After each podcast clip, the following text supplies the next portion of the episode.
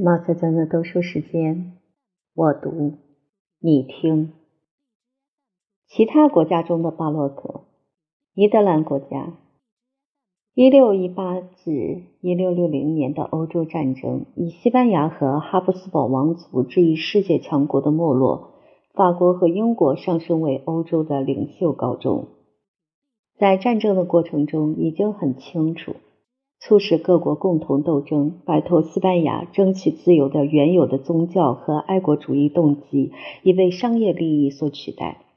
法国和英国的迅速成长的经济力量，最终把竞争的小国挤到无足轻重的行动天地。国际势力平衡的转移，对欧洲其余部分的社会文化生活和政治生活产生了严重的后果。东欧的波兰和北欧的丹麦失去了政治上的重要性。瑞典虽迅速兴起，但难以为继，因为布兰登堡和俄国作为悄然兴起的未来大国，正在威胁加攻它。尼德兰和瑞典一样迅速升起，但是荷兰人有天生的经商和经济组织能力，创办了巨大的公司，如荷属东印度公司。大办工厂，建造仓库和堡垒来开发保护自己的财产。荷兰的航运和商业发达，以我们这一代自由派人士热烈辩论的资本主义剥削的最狠毒的形式出现。但是，荷兰人的商业贪婪倒是获得了自由思想未能通过血腥战争得到的东西——宗教自由。因为最厉害的加尔文派的禁忌被置之脑后，为了保证货物和金钱的自由流通，文学艺术的发展不可避免地受这种气氛的影响。与英国形式的类似进程一样，抒情诗歌和音乐是第一个受害者。美术通常首先受到资产阶级的庇护，蓬勃发展。伟大的弗兰德斯画家中，安东尼·范戴克和彼得·保尔·鲁本斯是天主教巴洛克的重要人物。范戴克去世时为英国查理一世的宫廷画家，受封为安东尼爵士。鲁本斯的画室就是整个世界，他是北方天主教巴洛克最伟大的画家。荷兰这个独立的邻国的艺术性质完全不同。荷兰的艺术出自中产阶级的加尔文土壤，并受其滋养。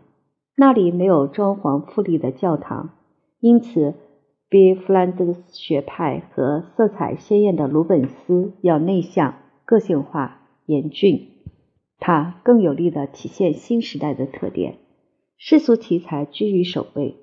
他是彻头彻尾的巴洛克，不过是新教的巴洛克。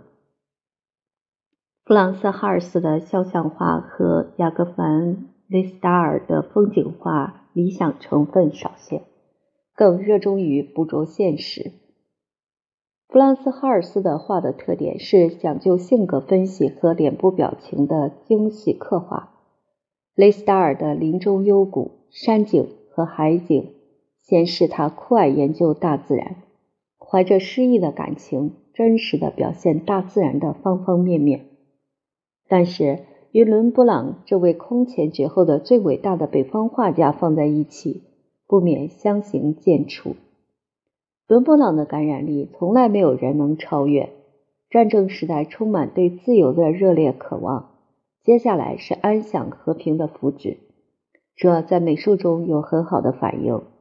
美术如今追求栩栩如生的效果和精湛的技巧，城市艺术学派之多，足以说明市民的财富和对艺术的爱好，以及丰富的创造力。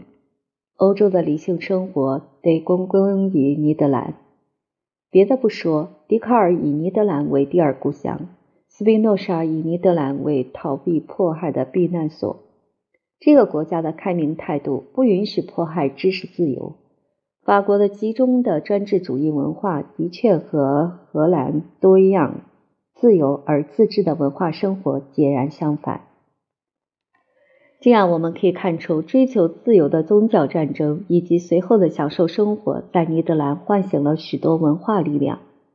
但是诗歌和音乐这些抒情艺术未能繁荣，因为特别是音乐深深扎根于哥特式浪漫主义和地中海的古典主义的奇妙结合，那是日耳曼各国的文艺复兴的特点。美术，特别是绘画，可以接受巴洛克并改造它，以适应新教的精神。但是，有几百年悠久历史的尼德兰的合唱复调同天主教的教堂音乐关系太密切了，其玄奥的诗歌太微妙、太根深蒂固了，一栽到不同的土壤里就无法生活。继承拉希斯和德蒙特的伟大传统的最后两个大师夏尔·卢伊松和科内利乌斯·维尔东克也回天乏力。经文歌、弥撒曲、牧歌这些文艺复兴音乐的花朵，在横扫一切的新的戏剧巴洛克的冲击下败退了。他们仍然恪守传统复调艺术的标准，但是威尼斯、佛罗伦萨和罗马乐派大大丰富了这些合唱形式的表情，把这些条条框框撑破乃至瓦解。音乐在老的艺术框架内已无法继续工作。进行妥协的结果，似乎不是导致逆骨，便是形式全无。威尔东克曾经试图调和多重合唱的大巴洛克与他本国艺术的原则，但他的九声部的牧歌不仅未能达到这一亲切社交艺术的目的，反而把他的保守主义夸大到了连威尼斯人都不敢苟同的地步。表演风格的主调音乐结构在欧洲其他各地得胜。使这些作曲家陷于孤立。从另一方向侵入的英国的器乐风格使他们困惑，因为在荷兰的过去中没有什么同这一现代化的进步音乐相当的东西。在这个孤立无助的时代，荷兰的天才出了最后一位大音乐家斯维林克，他是经文歌、上松、幻想曲、赋格和变奏曲的大师。但连他也不能建立起和本国古老传统的联系。尼德兰音乐的光辉历史随着他而告终。他在这段历史中的地位，撇开他本人来说，不是一个时代的巅峰。他是一个中介人，把经过意大利和英国经验丰富的祖国遗产传递给一代又一代的学生。学生中却没有一个出名的尼德兰人。尼德兰音乐文化没有随着他的最后一位大师的去世而结束。他在资产阶级家庭音乐中找到出路。有许多荷兰画家的石刻和油画描绘了这一点。刘特琴音乐受来自海峡彼岸的影响而兴旺了一时。几十年后，意大利风格占主要地位，大约与意大利三重奏鸣曲在英国压倒幻想曲的同时。三重奏鸣曲也成为荷兰最流行的器乐形式，普遍的音乐实践并未减少，相反出现了大量新作品，但是他们都只是外国音乐艺术苍白的影子。荷兰人的工业和商业精神在乐器制造和音乐印刷出版方面找到广阔的天地，荷兰的羽管键琴誉满全球。勒克斯家族成员制造的乐器音色无比纯净优美，经许多代人的使用而不变，显然不受岁月的影响。音乐出版发展为重要的工业。安特卫普的设备完全的印刷厂的产品拥有全欧的市场。荷兰艺术的英雄时代怎么说都已经过去。神圣的火苗熄灭了，音乐史合上了专写他的伟大过去的浩瀚卷纸，再也不打开来补写新的章节。西班牙，西班牙的国库装满了南北美洲的黄金，文艺复兴丰富了他的知识宝库，哈布斯堡王族加强了他的政治实力，涵盖天下的教会支持他的信仰。西班牙带着空前饱满而深刻的民族文化进入巴洛克时期。反宗教改革运动在西班牙享受其最后的文化殊荣。伊布利亚的天才如鱼得水，创造了最适于表现巴洛克精神的两种艺术：绘画和戏剧。我们在介绍巴洛克的序论中已经提到过，西班牙的绘画是巴洛克的缩影，是反宗教改革运动精神的艺术体现。埃尔·格列科、里贝拉、苏巴朗、维拉斯凯斯和莫里罗留下的艺术品都是现实主义处理和心理透析的杰作。他们高贵的色彩感、惊人的性格刻画、大胆的布局，使西班牙学派超越国界而成为世界赞美的焦点。这一艺术具有普世意义是无可争辩的事实，但是。西班牙民族和天主教教会力量几乎不可分割地结合为整个西班牙人民的物质生活和文化生活，赋予独一无二的烙印。西班牙语言和文学在16世纪已经具有高度的艺术性，影响巨大。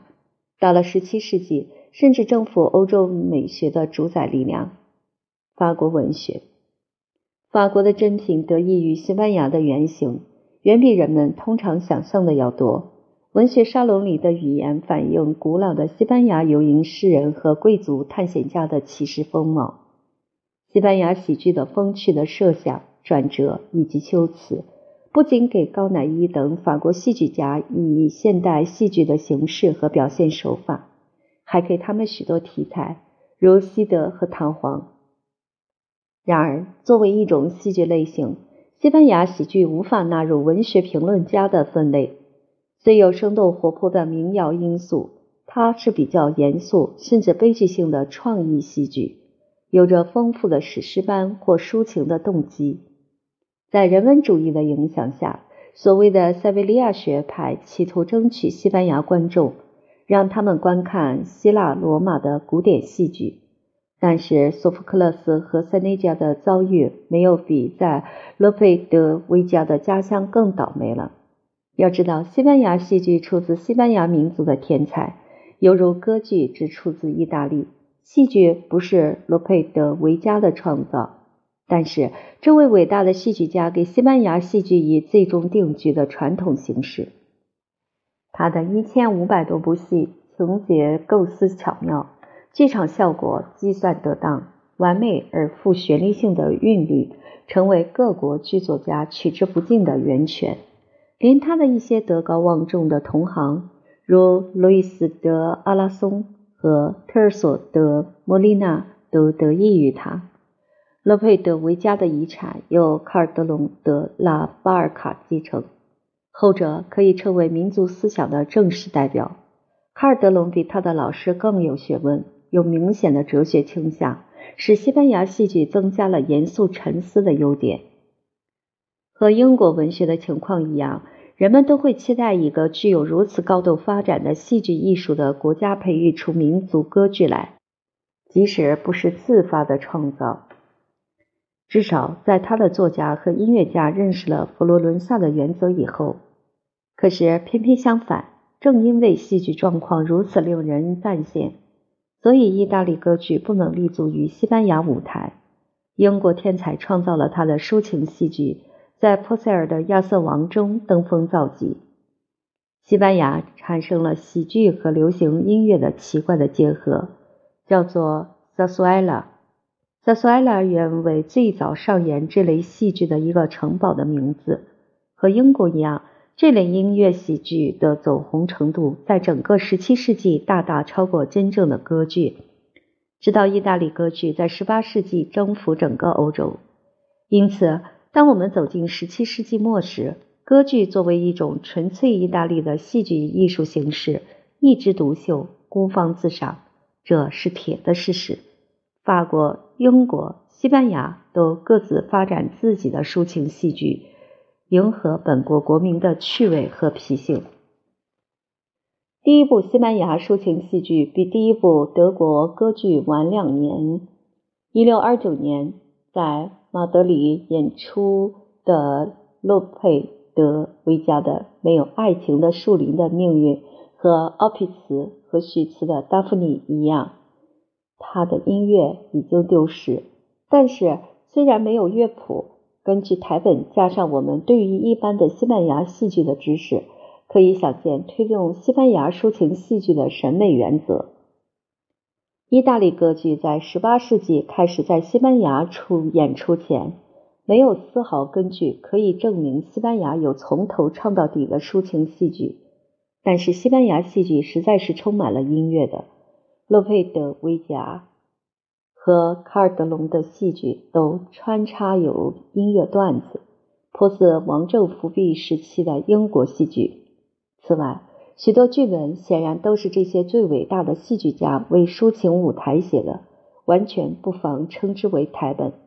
伴随的音乐来自无比丰富的民间音乐和流行的艺术音乐，清新无忧无虑、感染力强的活泼的节奏和旋律，放肆的嬉笑取乐，是歌谣、村妇谣、吉野曲、闹剧、牧歌、托诺斯、托纳达。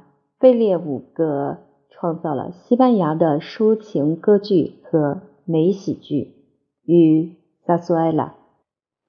它是民间艺术，和卡尔德隆、维拉斯凯斯的戏剧和绘画一样，是特征明显的为西班牙才有的艺术。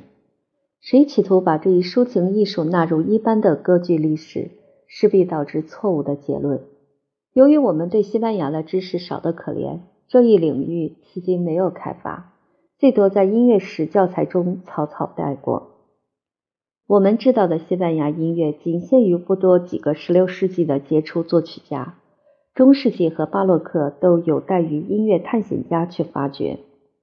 与洛佩德维加和维拉斯凯茨同时代的音乐家，没有达到他们的同行或本国前人那样的伟大造诣，但他们是技巧完善。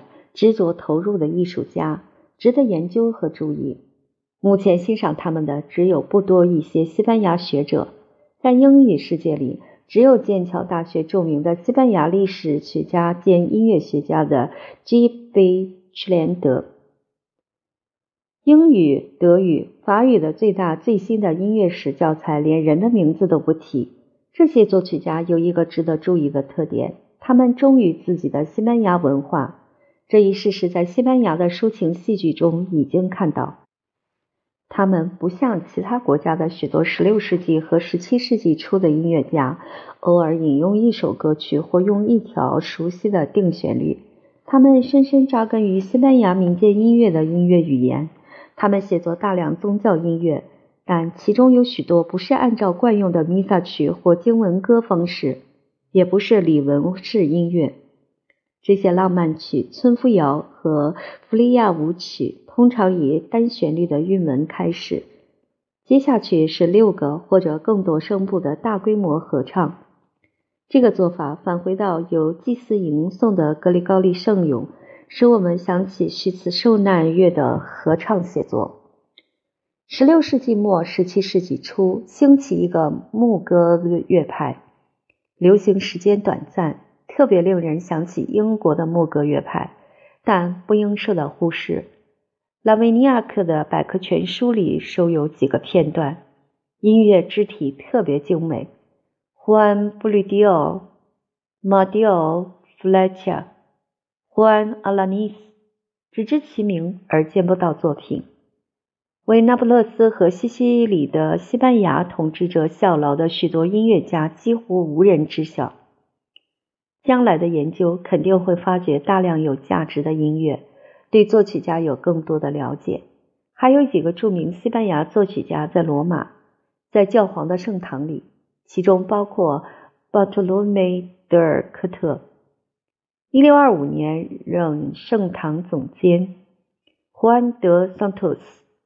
据博尔尼称，他是西斯廷圣堂的。最后一个著名的西班牙烟铃歌唱家。一六三零至一六四八年，圣彼得堂的唱诗班长是一个叫做彼得洛·埃迪雷亚的西班牙音乐家，他的纯净的古典风格受到高度赞扬。还有许多西班牙音乐家在低地国家和意大利的教堂和宫廷。西班牙音乐的伟大过去同教会有着千丝万缕的联系，因此注定要和尼德兰音乐命运相同，走进一条死胡同。不下大决心，无法走出困境，产生莫拉莱斯、格雷勒和维多利亚、米兰、弗恩拉纳、卡维松的时代一去不复返了。继伟大音乐家辈出的时代而来的是一些才具较次的人，但由于西班牙这个国家的文化比较独立，而且长期的天主教思想意识强烈。他得以避免一场像尼德兰或17世纪晚期的英国那样突然崩溃。合唱复调圣乐的传统，特别是对定旋律的依赖，在作曲家心灵里印象太深刻了，以至于有些才具极大的音乐家按照新时代的精神，不按指定主题作曲时不知所措。法兰西弗兰德斯人在借用上松的旋律时。摒弃它原有的自然而自发的魅力，把它淹没在流畅而无限精炼的对位声部中。西班牙作曲家对这一风格同样在行，但不如那些弗兰德斯名家的思想国际化。他们大量吸收民歌的精神，风格转变迫使尼德兰人重新定位时，他们找不到与民间艺术的联系。尼德兰的牧歌作曲高手依赖意大利气氛承袭，要他们自找出路时就搁浅了。西班牙音乐面临同样的局面时，也试图保持伟大传统，但一旦发现办不到，就快活地撇开对位写作的严格规章，求助于民间音乐的巨大宝库。卡塔罗尼亚大师胡安·普索尔站在这个新时代的门口。虽然受的是老派的训练，他被早期的意大利巴洛克所感动，从而成为古典合唱音乐和即将到来的时期之间的桥梁。复调教堂音乐继续流行，虽然多重合唱的技巧、通奏低音和巴洛克的协奏音乐逐渐得势，但是改变不了音乐的凛然不可模仿的西班牙性质。如塞巴斯蒂安·阿圭列拉德·埃雷迪亚、胡安·波蒂斯塔·科梅斯和胡安·巴拉霍纳德·埃斯奎维尔的作品所表现。古老的蒙塞拉特隐修院素以其修饰擅长音乐著称，依旧保持传统。在他的围墙内，有着当时的几个最好的音乐家，包括。胡安·洛曼纳和胡安·马凯斯二人都因高超的演奏技艺和所作的可喜的羽管键琴曲而受人敬重。活跃的作曲家人数众多，但由于缺乏印刷出版的作品，很难选出其中最佳者。马泰·罗梅罗是弗兰德斯出生的音乐家，他作为队长大人的名气很响。教堂作曲家塞巴斯蒂安·洛佩斯·德贝拉斯科的声望之高，足以让他在1628年担任以前维多利亚在皇家袜厂修女院负责的职位。这一世纪后半叶，许多器乐作曲家中最杰出的是胡安·霍塞·卡瓦尼列斯，他是一个多产而富有鲜艳的想象力的管风琴师兼作曲家。西班牙人普遍喜欢吉他，吉他成为典型的西班牙民族乐器，犹如风笛是苏格兰的民族乐器一样。吉他产生了地道的西班牙器乐风格，特别是舞曲形式。它很快就传遍整个文明世界，包括古老的萨拉班德、夏孔、帕萨盖尔和弗里亚。他们为从克雷利到约翰·塞巴斯蒂安·巴赫到李斯特的许多著名的变奏曲提供曲调。北美、西班牙和葡萄牙大肆征服中美洲、南美洲和北美洲的南部。过了相当一段时间，英国和法国才继之。几乎全封闭的西班牙领地，包括佛罗里达、德克萨斯和西部的大部分土地。不让任何人入侵，新来的殖民者只好往北发展。法国北上到魁北克，殖民者按照自己的条件和需要改造这些地方，但是这些地方也反过来影响、塑造这些人的生活。殖民者有自己的动机，但是导致他们来到美洲的具体原因仍决定于时代的思想和倾向。祖国的各种思潮交叉，特别是商人牟利、不满意教会的宗教激情，伴随英国人来到新世界，产生英国殖民的两大类型。其中第一类出现在弗吉尼亚。几次失败后，第一个永久性的不列颠殖民点有一家希望找到一片商业工业领地的伦敦公司，于1607年在弗吉尼亚的詹姆斯敦开发。他们觉得那里的景色优美，气候宜人，但是没有找到所希望的宝贵金属，因此商业公司没有办成。食物短缺，不时爆发瘟疫，使殖民地面临崩溃的边缘。多亏约翰·史密斯的英勇努力，才得以幸免。英国人明白，不与土地、气候强拗，便试图发挥自己的聪明才智和体力条件，按照当地人惯用的方式谋生。种植烟草成为这个殖民地的骨干经济，使它繁荣富强。这个事先意想不到的结果给弗吉尼亚打上明确的印记。那印记不是来自原来的想法和愿望，而是服从土地和环境的自然条件。弗吉尼亚发展为种植园，而不是原来计划的商业殖民地。美洲生活方式开始了。一条荷兰战舰卖给他们二十个非洲黑人。奴隶制从此开始。他们同英国的生活方式越来越不同。奴隶制同不列颠的思想格格不入，但是当地新形成的殖民地思想却欣然认可。另一类型的早期美洲殖民者来自完全不同的背景，他们是17世纪激烈的宗教斗争的产儿。清教徒离开英国后暂居荷兰，却看不惯那些闯荡江湖而认真做生意的商人殖民者。他们感到荷兰繁忙的商业气氛不是建造上帝在地之国的理想场所，决定漂洋过海，移居未经糟蹋的地方。班里赴弗吉尼亚定居的同一家公司给那些朝圣者的祖先颁发特许状，但是新英格兰的建设者不愿意同南方的殖民地保持密切联系。他们并不来自很高的社会地位。一般也没有受过多少教育，虽然几个主要人物如威廉·布鲁斯特受过不少教育，读过一些有关组织和领导社会的清教徒出版物。新英格兰人遇到的困难比弗吉尼亚人要严峻得多，但是他们咬紧牙关，坚持不懈。消息传到母国，说是不列颠国内有一片土地。在那里可以不受英国教会亵渎神明的礼仪和管教的阻挠而崇拜上帝。急于摆脱福音派裁判的人纷纷来到殖民地，艰苦的生活随时得提防印第安人，迫使他们修改原来的思想和理想。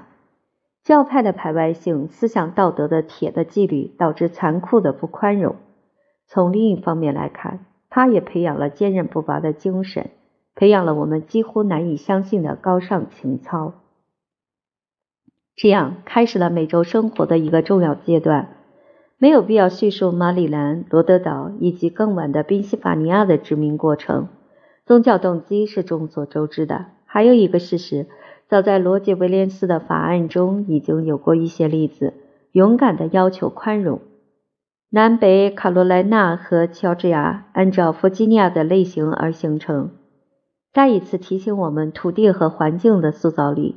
来此定居的人不仅带来事先想好的种种主意，还带来了伟大的哲学家约翰·洛克起草的宪法范本，都不得不一一修改。南方各州是有土地的乡绅，大多数按照高教会派的规定，建立一套典型的贵族体制。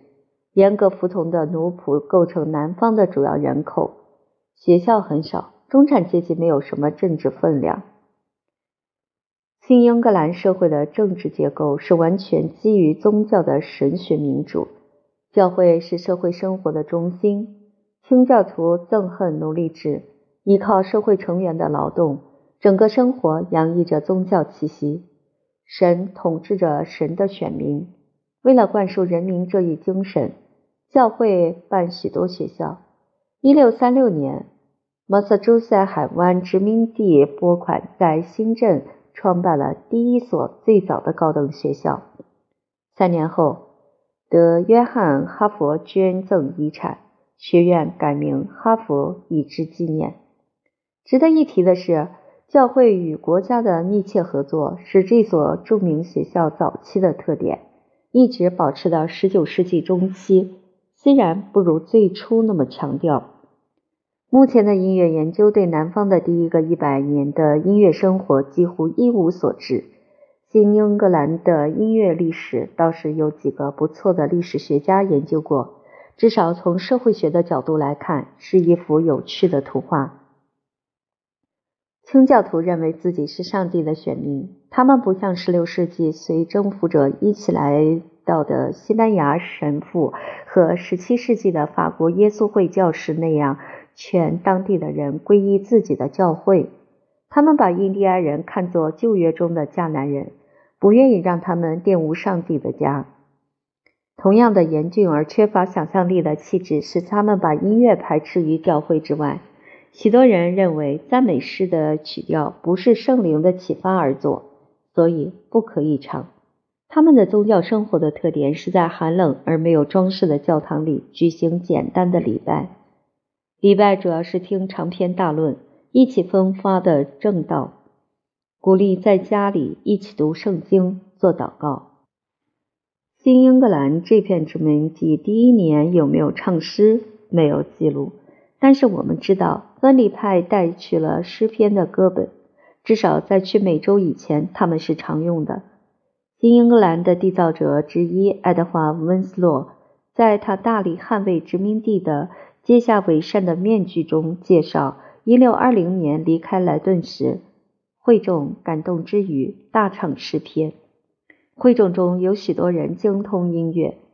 鉴于有格律的诗篇是说英语的新教教会唯一的会众歌唱形式，温斯洛的话显然表明这些朝圣的祖先是懂得音乐的，只是他们的子孙习惯了艰苦的拓荒生活，忙于应付现实世界的实际需要而放弃了它。不要让宗教动机误导我们。因为对音乐的敌意，说到底还是出于自食其力的福音，基于圣经且出自中产阶级的常识和愿望。拓荒的艰辛更加深了这个信念。新教徒认为，懒散音乐在他们眼里不是懒散又是什么？是仅次于奸淫的罪，是社会的危害。建立于神权上的社会是根据道德犯罪来立法的，因此。大多数清教徒在英国公开喜欢并从事的音乐，朝圣祖先出航新世界时喜欢和从事的音乐，被到美洲后的第二代禁止。他们坚决相信禁止音乐是神所喜悦的行动。可以说，根本没有世俗的娱乐，没有任何音乐，不论是声乐或是器乐。教堂禁止管风琴。直到十八世纪才开始有管风琴，连武术节围绕花柱而舞这一古老无害的快乐，也被投以疑虑的目光，因为这不是新英格兰跳舞的时候。朝圣者的确带去了诗篇歌本。一六一二年，亨利·爱因斯沃斯，一位能干的圣经学者，为阿姆斯特丹的分离派会众编的格律诗篇歌集。普利茅斯定居点的人用这本歌集，新英格兰的其他聚会用更老的森霍尔德霍普金斯的格律诗篇歌。这本小书最早出版于1548或1549年。霍普金斯在1549年底增订，一再编订，直到1556年，为避难于日内瓦的新教徒又出一个版本。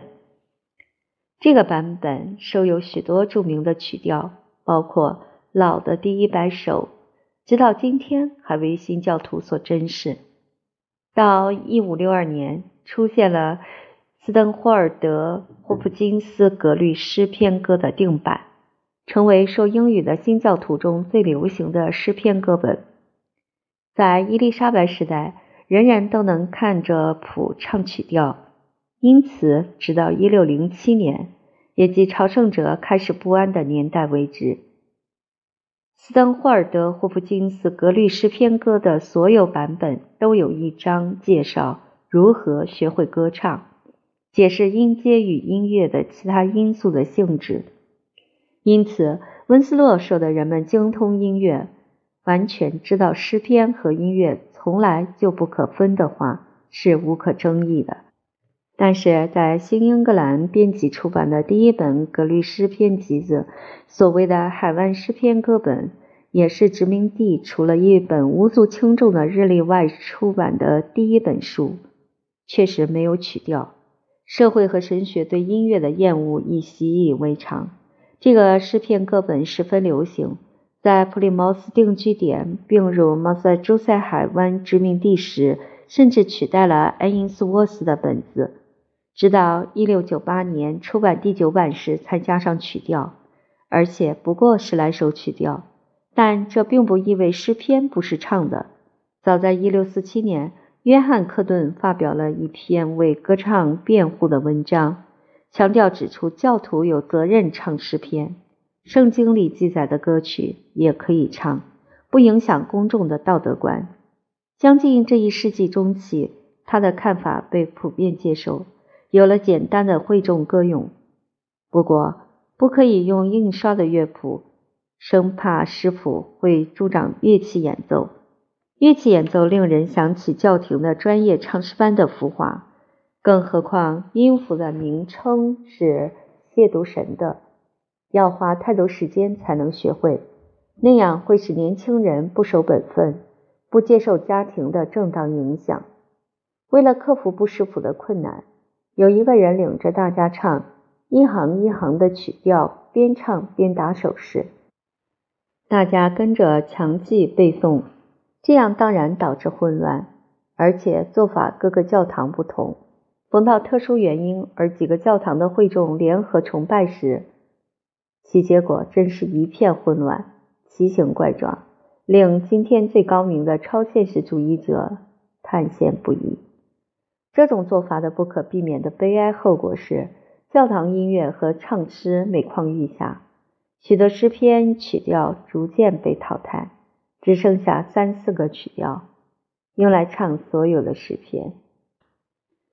在这种情况下，爱因斯沃斯诗篇歌茁壮多变的曲调也被人遗忘，由于没有印刷出版的谱子而越来越走样。